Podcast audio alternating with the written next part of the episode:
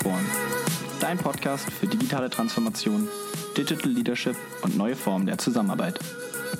Alle zwei Wochen neu mit Saskia und Sebastian. Hallo und herzlich willkommen zu einer neuen Folge des Transform Podcasts. Heute aus dem wunderschönen sonnigen München. Äh, ich sitze hier mit Laura Engelhardt und wir unterhalten uns heute zum einen über das ganze Thema Leadership for Innovation, aber auch, und das wirklich mit einem Schwerpunkt auf sinnzentrierter Führung und dem ganzen Thema Purpose. Laura ist zertifizierter Leadership Coach und äh, sagt über sich selbst, dass ihre Kernkompetenz darin liegt, die unerschöpfliche Ressource des Menschen in seiner Verbindung zu sich und seiner Umgebung zu aktivieren. Sie ist zudem Initiatorin und Co-Gründerin eines internationalen konzernweiten und sinnzentrierten Entrepreneurship-Programmes.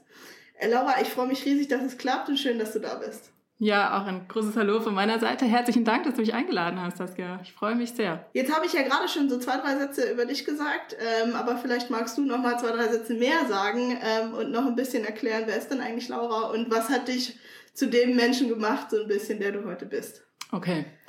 Also, ähm, ich habe mal angefangen mit einem Ingenieurstudium, äh, super technisch, äh, sehr rational ähm, und mich hat es in die Welt rausgezogen. Und danach meinem Studium ähm, habe ich angefangen bei einem Großkonzern namens Siemens und war in vielen verschiedenen Produktionsstandorten unterwegs als äh, Produktionsberater. Und was mich angetrieben hat, war immer die Faszination, dass Dinge passieren und gemacht werden in riesigen Produktionshallen und dass was Neues entsteht. Bis mir irgendwann aufgefallen ist, dass das Neue, was dort besteht, entsteht, ihr vorher schon vorbestimmt ist. Und dann hat es mich gepackt, wie kommt denn wirklich das Neue in die Welt, also quasi der Schritt davor. Und dann bin ich in die Innovation gewechselt, in die Innovationsstrategie und habe mich ja genau damit beschäftigt. Was ähm, machen wir an neuen Geschäften, wo sind die neuen Trends der Zukunft. Ähm, das äh, war auch bei Siemens. Ähm, und da Siemens ein riesiger Konzern ist, ist das quasi die, was passiert in der Gesellschaft technologisch in der Zukunft. So, und dann hatte ich ein bisschen selbst eine, doch, man kann schon sagen, ein bisschen eine Sinnkrise. Okay. Nämlich, wie, wenn ich will, wie das Neue in die Welt kommt, habe ich jetzt verstanden, was das Neue ist, aber wie kriegen wir es denn wirklich auf die Straße. Und dann ähm, bin ich im Social Entrepreneurship gelandet und habe mich selber auf eine sehr intensive Suche gemacht, was ist denn das, was mich antreibt. Und aus diesem Antrieb ist der Satz entstanden, den du gerade vorgelesen hast als äh, Kernkompetenz. Nämlich, ich habe gemerkt, dass das, was ich ganz gut kann und was mir liegt und was mir Freude bereitet und äh, ja, wo ich einen Mehrwert leisten kann, ist Menschen zusammenzuziehen, so den Kern anzuzapfen und zu gucken, was ist denn das, was dich wirklich ausmacht. Was ist dein Genius? Ähm, was ist das, was du kreieren willst? Und dann, wie schaffst du das in dem Umfeld, in dem du bist? Und so ist die Idee entstanden des sinnzentrierten Entrepreneurship-Programmes. Und dann hatte ich das große Glück, einen Kollegen an meiner Seite zu haben, dem ich das erzählt habe und der gesagt hat, boah, cool, lass probieren. Und so ist in einem kleinen Think Tank ähm, der Plan entstanden, lass es machen, lass es einfach hochziehen. Was passiert, wenn wir Menschen zusammenziehen, die Bock haben, was zu verändern, die mit sich selbst zu verbinden, mit den Ressourcen zu verbinden und zu schauen, welche Innovationsthemen landen in, ähm, in der Welt. Ich finde den Grundgedanken eigentlich total schön zu sagen, man, man verbindet dieses Streben nach Innovation, was ja, glaube ich, jedes Unternehmen ist sich bewusst in der digitalen Welt. Ich muss mich immer wieder, mich und meine Produkte ein Stück weit neu erfinden. Ich muss innovativ sein. Und das zu verbinden mit, du hast es so schön Genius genannt, also dem, diesem individuellen Kern dieser Kompetenz und auch diesem Streben, was irgendwie jeden Menschen ja ein bisschen unterschiedlich macht. Jetzt ist es natürlich aber trotzdem so, wenn wir mal sagen Purpose und Innovation. Es sind gerade wirklich zwei riesen Buzzwords. Jeder Konzern sagt, wir machen jetzt Purpose. Woran liegt das deiner Meinung nach, dass dieses Thema gerade so viel Aufmerksamkeit mhm. bekommt? Und was hat es vielleicht auch mit der digitalen Transformation zu tun? Mhm. Äh, super guter Punkt. Ich glaube, Innovation ist seit den letzten 15 Jahren Trendwort. Das ist einfach so, es hat sich etabliert, aber wir haben kein besseres Wort dafür. Wir wissen, dass wir es brauchen. Purpose ist ein bisschen anders. Das Programm, das wir damals hochgezogen haben, haben wir gestartet Anfang 2016. Da war Purpose noch nicht belegt. Da gab es die ersten wissenschaftlichen Studien, die gesagt haben, wenn wir uns mit dem verbinden, was wir kreieren wollen, mehr als eine Vision, dann schaffen wir es sogar, einen Business Impact dadurch zu erreichen. Also weil wir uns nicht nach Standard BWL äh, Kennzahlen messen, die alle drei Monate unsere Aktionäre befriedigen müssen, sondern weil wir nach dem großen Ganzen streben und die gesamte Belegschaft mitnehmen können. Und genauso war es damals auch gemeint. In dem Thema Digitalisierung, was wir sehen, ist, dass die Welt sich krass verändert. Ständig poppen neue Geschäftsmodelle hoch, neue Wettbewerber hoch und Großkonzerne wie auch Siemens, VW, wer auch immer, müssen sich einfach neu erfinden. Aber sie haben keine Ahnung, wie sie das machen. Und das Tempo ist einfach wahnsinnig viel schneller. So, das heißt, wir befinden uns in einer Situation, wo wir früher wussten, das sind unsere fünf Wettbewerber, das sind unsere Produkte, wir wissen, wie wir die Produkte herstellen, wir kennen unsere Kunden in- und auswendig, wir müssen nicht mal mit ihnen reden, um zu wissen, was, äh, was sie kennen. Und auf einmal fällt es auseinander. Und das, was Purpose in diesem Sinn macht, ist, es gibt uns einen Kompass. Also was ist das große Bild am Ende des Tunnels, wo wir hinwollen? Und natürlich müssen wir iterieren und schnell sein und ausprobieren und ähm, all die agilen Methoden, die wir alle zu Genüge kennen im Innovationsmanagement. Aber was ist das, was am Ende steht? Und das kann riesengroß sein. Das kann sein, ich möchte, dass wir den Klimawandel stoppen. Ich möchte, dass wir Autos herstellen, die keinen CO2-Beitrag mehr haben. Ich möchte, dass unsere Gesundheitslösungen dazu beitragen, dass in Indien auf dem Land jeder Zugang zur Gesundheit hat. So, und wenn wir uns damit verbinden, dann haben wir einen Kompass, nach dem wir uns richten können. Und das ist eigentlich die Aufgabe von Purpose. Wenn wir einmal auf das Thema Innovation zu Beginn gucken, dann habe ich mal gelesen, dass die drei größten Hürden für Innovation im Unternehmen sind tatsächlich Zeit, Geld und Führungskräfte. Was ist deine Meinung dazu und welche Rolle spielt denn deiner Meinung nach überhaupt die Führungskraft für, sage ich mal, Innovationsfähigkeit eines Unternehmens? Eine Riesenrolle weil sie einfach eine wichtige Funktion hat im Unternehmen. Zu den ersten beiden Punkten mag sein, dass das woanders so ist. Wir haben eine ziemlich große Untersuchung bei Siemens gemacht und wir, das waren, sind nicht die beiden Punkte. Okay. Also Zeit, ja, wir haben mehr oder weniger Zeit, aber wenn wir uns die Zeit nehmen, haben wir sie. Ressourcen sind auch nicht das Thema. Wir haben sehr, sehr viel Geld, die wir in Innovation stecken. Was wir gefunden haben, sind andere Dinge, nämlich in einem komplexen System, und jetzt spreche ich aber für einen Großkonzern, in einem komplexen System wie am Großkonzern gibt es ganz strukturierte Prozesse. Diese Prozesse sind nicht unbedingt für Innovation gemacht, sondern die sind für bestehendes Geschäft gemacht. Was gut und richtig ist, das zu optimieren, weil damit verdienen wir heute unser Geld. Behindern wir aber andere Innovationen. Das zweite ist, dass damit einhergeht, dass wir Incentivierungen haben, die Abteilungen untereinander ausspielen, ob sie wollen oder nicht. Das sind die Zielsysteme. Wir wissen es nicht besser, wie wir es anders machen sollen, deshalb sind sie heute so da, aber sie behindern die Innovation.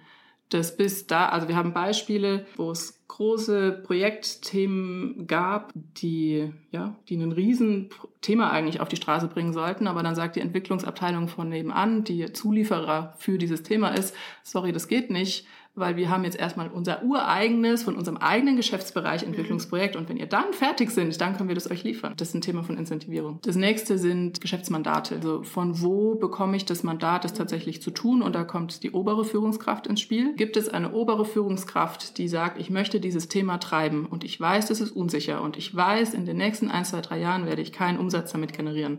Ich glaube trotzdem daran. Dann geht es weiter. Sonst nicht. Ja, ja also das Thema Business Case, genau. Ne? Also wie schnell kann ich einen Business Case dahinter rechnen, der jetzt schon positiv ist und eben nicht erst in zwei oder drei Jahren. Genau, und das Thema Business Case ist ein super Beispiel, weil das ein ganz schmaler Grad ist zwischen der Business Case muss so rentabel sein, dass ich überhaupt die äh, Aufmerksamkeit ähm, erlange, die ich brauche. Der muss aber so realistisch sein, dass ich ihn noch erreiche. Ja. Und oft werden Business Cases deshalb so überpositiv beschrieben, dass sie dann ähm, auf der, also ja, das Thema allein daran scheitert, dass ich diesen ja. Business Case nicht erreichen kann, auch wenn das Thema an sich super ist und auch ein, ein, großer Umsatz dahinter wäre. Genau. Und wenn man das so auf einen Nenner bringt, dann ist es eigentlich die Menschen, die das treiben, die das mit einer gewissen Resilienz treiben können, die eine Vision dahinter haben, die auch die Systemspielregeln kennen. Und das ist jetzt egal, ob Großkonzern oder Startup oder wie auch immer, man ist immer irgendwie in ein Ökosystem eingebettet. Und das Vertrauen darin, dass es funktioniert. Verbunden mit dem, ich bin schnell auch darin, meinen Kurs wieder zu verändern. Und jetzt komme ich zurück auf das Thema Digitalisierung. Die gesamten Firmen müssen sich verändern. Das ist nicht so, dass wir ein Thema haben und da machen wir ein bisschen was und dann ist, der, ist das ganze, die ganze Firma gerettet. Eine Maßnahme, die man ja ganz oft liest, unter anderem, weil Google einer der Vorreiter dafür war, ist ja das Thema Innovation Time. Ne? Mhm. Also du 20 Prozent deiner Arbeitszeit für Innovationsprojekte.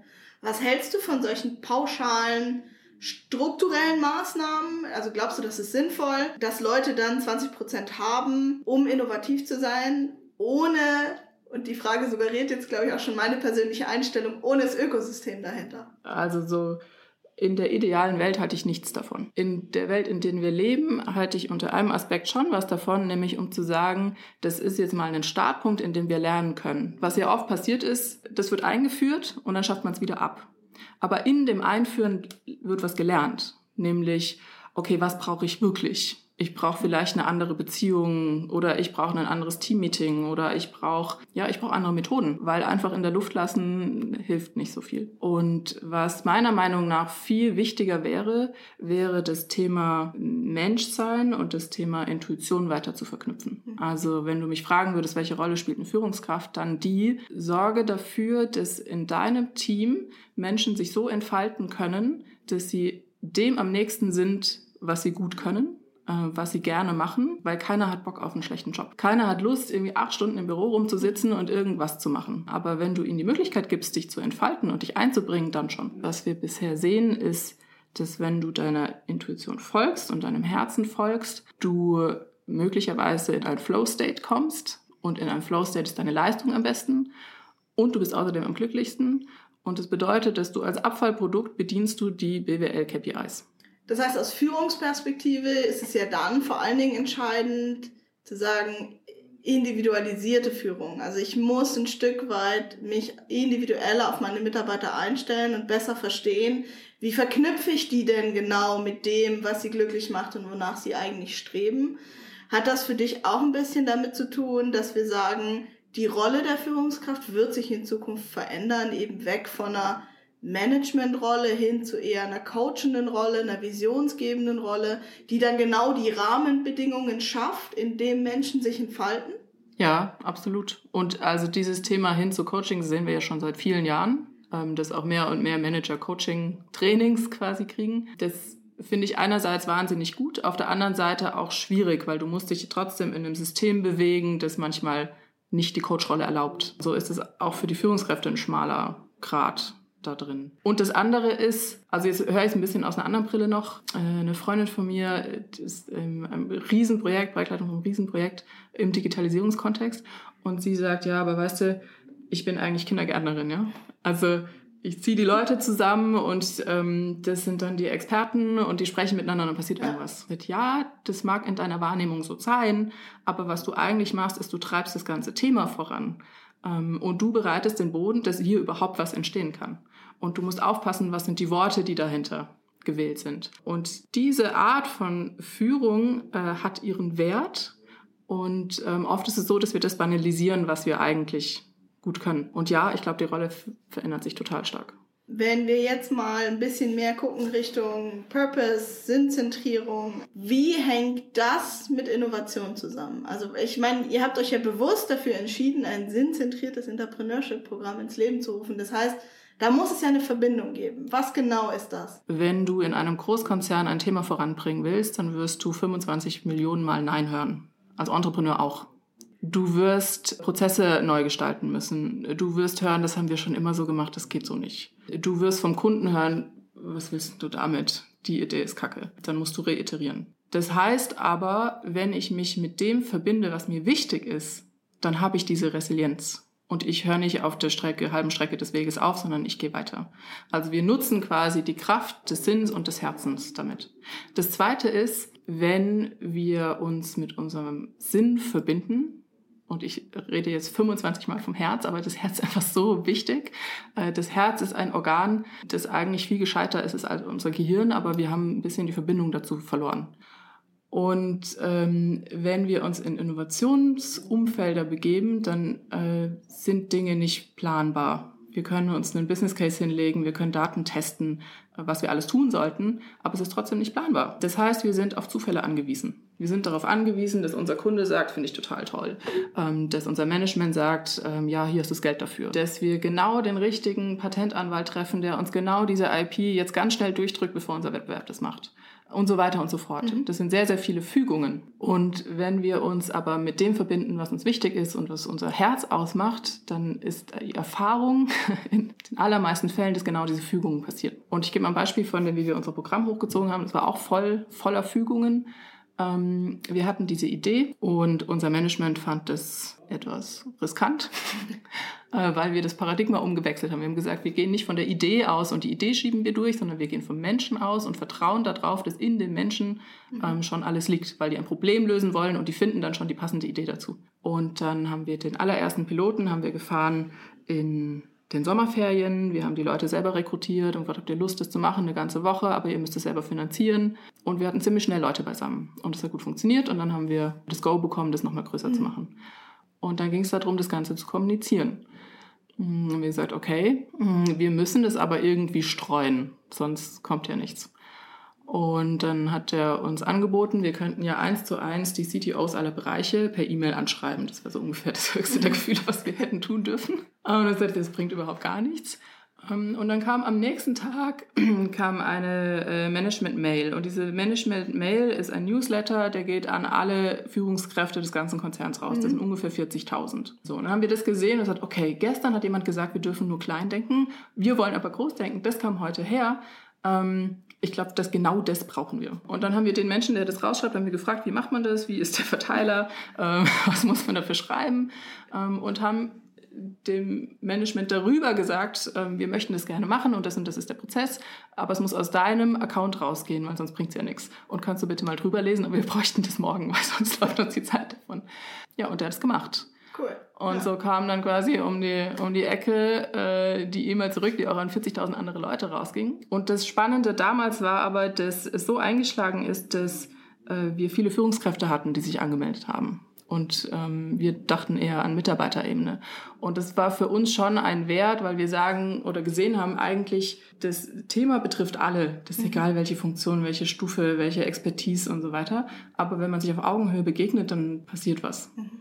Und ich möchte mit dem Beispiel jetzt nicht dazu anregen, immer sämtliche Prozesse zu umgehen und dir mal kräftig auf den Fuß zu hauen. Aber ich möchte schon dazu zu animieren, manchmal einfach Zeichen zu deuten und dann mit Mut voranzugehen. Und das meine ich aber mit dem Thema ähm, Resilienz. Wir hätten auch einfach sagen können, okay, er hat Nein gesagt, dann lassen wir es halt. Wäre eine Möglichkeit gewesen. Dann gäbe es das Programm heute wahrscheinlich ja, genau. nicht in seiner Form. Wenn du es jetzt gerade schon angesprochen hast, euer ähm, sinnzentriertes Entrepreneurship-Programm, mhm. das ihr ins Leben gerufen habt, beziehungsweise auch du, federführend. Kannst du uns mal so ein bisschen erzählen, wie, wie, wie sah das aus?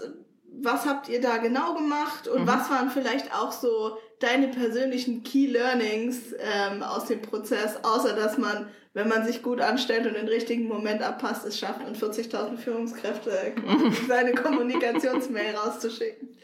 Ähm, genau, also das Programm sieht so aus, es sind drei Module, in Summe acht Tage. Und in diesen drei Modulen ist, äh, sind immer drei, vier Wochen dazwischen. Wir haben es in verschiedenen, unter verschiedene Themenstellungen angepasst. Einmal haben wir gesagt, völlig offen, macht irgendetwas, was euch wichtig ist, was irgendwie zur Strategie des Konzerns passt. Das muss natürlich schon passen. Mhm. Wir haben es auch unter Themen gestellt, wie Artificial Intelligence oder wir haben es regional getestet. Mhm. Und daraus das Learning ist, es funktioniert immer, weil man immer aus einer Vision in seinem Rahmen was findet, was man machen kann. Und das wäre auch das erste Takeaway. Also wenn ich das weiß, ich will, dass äh, Züge sicherer fahren können, ähm, und ich habe das Thema Artificial Intelligence, dann überlege ich mir halt, wie kann ich das mit Artificial, äh, Artificial Intelligence lösen mhm. und ähm, finde da darüber was. Und ebenso kann ich das breit gestalten. Mm. Und das heißt aber im Umkehrschluss, egal wo du bist, an welcher Stelle, du kannst auch einen Unterschied machen, ähm, wenn du dich damit verbindest, was mhm. dir wichtig ist. Du musst halt den Weg da drin finden und in, es gibt meistens einen Weg. Genau, so zurück zum Programm. Ähm, das sind ungefähr 50 Teilnehmer, circa 40 nennen wir Intrapreneure und 10 Mentoren. Und die Mentoren ähm, haben immer ein Team, wechseln aber über die Module hinweg. Inhaltlich ist es so, in dem ersten Modul treffen wir uns an einem Ort, der sehr inspirierend ist. Also am besten mit Weitblick, sehr hoch, hohe Decken. Mhm. Und das machen wir deshalb, weil das psychologisch ja die, die Weite und die Möglichkeit, den Möglichkeitsraum öffnet. Genau. Die Menschen treffen aufeinander. Wir hatten in dem ersten, das wir gemacht haben, hatten wir aus 35 Ländern, aus allen Bereichen, aus allen Funktionsbereichen, vom Werkstudenten bis zum Geschäftseinheit-CEO. Cool, also wirklich auch hierarchieübergreifend, komplett divers. Ja, ja genau. Und wir haben uns nicht mit Rollen vorgestellt, sondern wir haben uns mit Vornamen vorgestellt. Und wir haben sie gefragt, was ist das, was du einbringen willst? Also so ein bisschen in Richtung des Genius. Was sind deine Superkräfte? Da kommt alles Mögliche und das war, wollten wir auch unbedingt. Und das zweite ist, was willst du kreieren? Also was ist dein Purpose? Und auf Basis von diesem Purpose treffen sich die Teams. Also wir haben eine sehr, ja, sehr nach innen ge geleitete Übung und danach treffen sich alle im, im Raum, im Plenum, laufen rum und so finden sich die Teams. Und wir achten aber darauf, dass sie divers sind. Also mit diverser Expertise. Ungefähr drei bis fünf Teilnehmer. Mhm. Genau, und da stecken jetzt schon zwei Learnings drin. Das eine ist, die Räume haben eine wahnsinnige Wirkung auf das, was du machen willst. Mhm. Viel, viel mehr, als wir am Anfang dachten. Das war mehr unsere Intuition, das zu legen ist aus, aber das hat eine wahnsinnige Wirkung. Und das zweite ist, dass man doch recht schnell anhand des Purpose auch wieder auf Ideen kommt. Und das ist dann quasi der zweite Punkt, nämlich innerhalb dieses ersten Moduls anhand des Purpose, welches Problem will ich lösen, ähm, welche Ressourcen habe ich, welche ähm, Informationen habe ich schon, welche Netzwerke kann ich persönlich spielen, was ist die Idee, die wir angehen können. Und das ist die erste, mit der, mit der die loslaufen. Mhm. Und dann haben sie drei bis vier Wochen Zeit, fliegen zurück an ihre Standorte. Reisekosten müssen sie selber bezahlen, von ihren Führungskräften gesponsert hat ähm, zwei Punkte, nämlich zum einen sind die Führungskräfte im Boot und das zweite ist, die dorthin kommen, müssen auch ein gewisses Commitment zeigen, dass sie das wirklich machen wollen. Das ist kein Pamper-Programm. Kurze Zwischenfrage. Gab es da auch Führungskräfte, die gesagt haben, Moment mal, also warte mal, warum meldest du dich jetzt für ein Programm an, das Reisekosten verursacht, auf meine Kostenstelle, du stehst mir in der Zeit nicht zur Verfügung, ich möchte das nicht. Also mhm. habt ihr solche Reaktionen auch erlebt? Ja, wir haben von, also wir hatten bei dem ersten haben wir 200 Bewerbungen, beim zweiten 250, beim dritten auch so ungefähr. Davon war einer dabei, der musste seine Bewerbung zurückziehen. Okay, aber trotzdem, also ich meine, einer auf die Masse, das ist, zeigt ja wirklich auch, ein tolles Commitment dann seitens Führungskräften. Ja, und das Schöne ist aber, die bewerben sich mit einem Video. Das, also das natürlich ein bisschen aus der Komfortzone. Und die müssen das aber ja abklären mit ihren Chefs. Das heißt, die allermeisten haben das vorher abgeklärt und wir haben das in den Bedingungen drin. Du, wir gehen davon aus, dass du es abgeklärt hast mit deinem Chef, weil wir werden es nicht tun. Mhm. Genau. Und was das aber zur Folge hatte, und äh, deshalb finde ich das so schön im Sinne von, ja, es treibt Innovation, aber es treibt auch Kultur. In Ländern wie Brasilien ist es natürlich ein Wahnsinnsweg. Das erste Bootcamp haben wir in München, dreimal in München gemacht. Ähm, das sind riesige Reisekosten. Das bedeutet, dass die Freigabe war vom Landes-CEO. Damit hatte der Landes-CEO Orban ein Interesse daran, dass was Gutes bei rauskommt und hat das danach das Thema bei sich gepusht und gesagt, okay, was lernen wir jetzt hier raus und wie setzen wir es bei uns um? Und so sind auch lokale Ableger quasi davon entstanden. Genau, so, das ist das erste Modul. Dann das zweite Modul, äh, da geht es wirklich ums Machen. Also was genau ist dein Geschäftsmodell? Wie genau äh, sieht die Lösung aus? Baue den ersten Prototypen, was sind deine kritischen Hypothesen und teste die. Und geh zum Kunden und frag. Das nächste Learning, das geht. Also äh, wir haben ganz oft gehört, wie, ihr fragt dann echte Kunden und dann zerstören wir unsere Reputation und so weiter. Zum einen äh, haben wir unsere Netzwerke genutzt, da kommen ja Leute aus allen möglichen Bereichen zusammen ähm, und die rufen an und sagen, hey, wir hatten da eine Idee, können wir das mal spiegeln? Zum anderen haben wir sehr, sehr gute Open Innovation Tools, mit denen wir sehr schnell äh, sehr viele Kunden über Nacht abfragen können. Mhm. Genau. Und parallel dazu gibt es immer Leadership Sessions. Also was passiert mit mir, wenn ich Nein höre? Wie gehe ich damit um? Okay. Mhm. Und so weiter. Dann gibt es wieder ein paar Wochen Zeit. Es gibt explizit keine Hausaufgaben dazwischen, aber alle sind eigentlich so energetisiert, dass sie das für sich machen. Und in der dritten Session geht es darum, alle ähm, Erkenntnisse nochmal zusammenzutragen und einen Pitch vorzubereiten. So laden wir Top Management ein und das Top Management suchen wir aber auch anhand deren Offenheit aus. Also wir haben ganz, ganz bewusst, ist da kein Shark Tank oder Höhle der Löwen oder was auch immer. Das Management hat nicht das Recht, die Idee abzuschießen. Das Management hat ähm, das Recht zu sagen, hast du daran gedacht, das glaube ich wird schwierig, hiermit helfe ich okay. dir mit mhm. Netzwerk, hier habe ich Funding, das kannst du haben. Genau, und so briefen wir sie auch. Und das hat tatsächlich gut funktioniert wie viele der Ideen, weil das ist ja immer genau der Punkt, viele Inkubatoren, äh, Accelerators und auch Entrepreneurship-Programme scheitern, scheitern in Anführungszeichen ja dann genau an diesem Punkt. Dann mhm. ist dieser Vorstandspitch und dann sagt der Vorstand nett, aber passt nicht in die Strategie, sehen wir gerade keinen Case, zu viel Invest.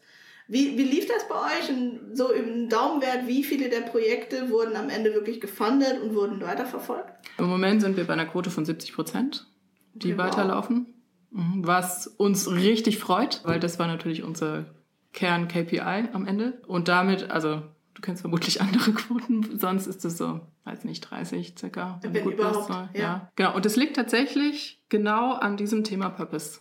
Weil die haben richtig Lust, das weiterzumachen.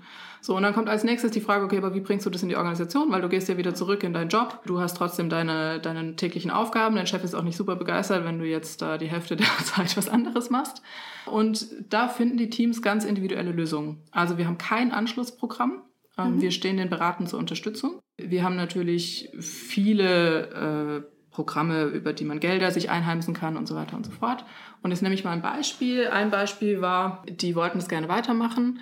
Die haben von einem Management Gelder dafür bekommen, um quasi das MVP zu produzieren. Dafür mussten sie aber noch eine technologische Lösung erarbeiten. Und die haben gesagt, boah, wir haben gar keine Zeit, wie sollen wir das machen? Und dann haben sie das Geld genommen, haben das fremd vergeben an eine Universität, haben sich da das technologisch entwickeln lassen, mhm. ähm, haben es wieder reingeholt und sind jetzt dabei, das weiterzumachen. Haben wir halt dazwischen die IP ähm, angemeldet und jetzt geht's zurück in die Organisation. Unter der Schirmherrschaft von dem Manager, der das gemacht hat. Genau. Was mich natürlich wahnsinnig freut, weil es beweist, dass der, das Thema Purpose, was manchmal sehr esoterisch ausgelegt wird, am Ende einen echten Geschäftswert hat und dass wir in Geld messen können. Genau. Oder ein anderer, der war in einem Team, das hat sich teilweise aufgelöst, aber er hat, ihn hat es so umgetrieben, dass er es weitermachen will. Und der hat von seinem Chef 25 Prozent seiner Zeit bekommen. Offiziell natürlich arbeitet er mehr daran, muss man auch so sagen. Es ist immer so, die Leute, die ja. was treiben wollen, die haben immer Überstunden. Aber unter der Schirmherrschaft seines CEOs und der pilotiert es gerade mit ähm, einem unserer Key-Kunden. Toll, also wirklich äh, toll zu hören. ähm, zum einen, was ihr aufgesetzt habt und zum anderen, dass dann doch so tolle Leuchttürme rauskommen, sage ich mal. Die zeigen, was du gerade gesagt hast, ne? dass das Sinn und Purpose und diese, diese Idee des Potenzialentfaltung durch Reconnecten mit Sinnen quasi, ähm, dann eben auch diesen harten Business Impact hat. Mhm. Was du jetzt gerade beschrieben hast, zeigt für mich aber auch nochmal ganz deutlich, wie wichtig dann doch die Führungskräfte auf Top-Management-Ebenen sind mhm. für solche Programme. Du hast gesagt, der eine hat 25 Prozent von seiner Führungskraft bekommen, der andere hat Funding bekommen. Das heißt, ihr habt dann auch das Glück, wirklich Management zu haben, die da dahinter stehen. Äh, ja, und das fällt Management natürlich viel leichter zuzusagen, wenn sie echte Daten sehen. Und deshalb ist es so wichtig, dass wir in diesem Programm mit Kunden sprechen, die Daten einholen, die ersten technischen Realisierungen anstoßen. Weil es ist halt einfach PowerPoint-Folien Nein zu sagen. Eine Frage zum Abschluss. Ähm, und zwar, wenn ich jetzt als, als Führungskraft in meinem Team Innovation und Kreativität fördern möchte und vielleicht auch erkannt habe, okay, irgendwie das, das Thema Sinn spielt dabei eine ganz, ganz große Rolle worauf muss ich denn achten oder wo kann ich anfangen? Also wie mache ich so einen ersten Schritt für diese Potenzialentfaltung oder für dieses Reconnecten von Menschen mit ihrer Intuition? Äh, für mich ist das Erste, wann gehe ich gern zur Arbeit? Ganz banal. Sorge dafür, dass ich gern zur Arbeit gehe. Und das fängt bei mir selber, also bei mir als Führungskraft fängt das mhm. selber zunächst an, ja. Wann gehe ich denn gern zur Arbeit? Was fehlt mir? Was brauche ich? Was ist mit meinem Team? Wie schaffen wir das da? Und ähm, jeder, ist jetzt egal ob Führungskraft oder irgendjemand anders, jeder bringt ja eine gewisse Energie in sein Team ein, mit denen dann auch Themen vorangetrieben werden und auch eine bestimmte Art und Weise, wie ich Projekte fahre zum Beispiel. Und das bedeutet, jeder hat aber einen Einfluss darauf. Und ja, genau. Das wäre für mich der erste Start. Klingt so einfach, ne? Ist, glaube ich, aber ein Riesenbrett, wenn man sich wirklich mal Gedanken macht, wann gehe ich eigentlich oder wieso gehe ich gern zur Arbeit? Was ist das, was mich pusht am Ende des Tages? Ja, wow, Laura, vielen lieben Dank. Ähm, total spannend, die ganzen Insights zum einen in euer ähm, sinnzentriertes Entrepreneurship-Programm, aber auch die ganzen Diskussionen rund um das Thema Purpose, ähm, Menschenintuition. Vielen lieben Dank dafür. Schön, dass du da warst. Ja, sehr gerne. Hat mir große Freude gemacht. Danke dir.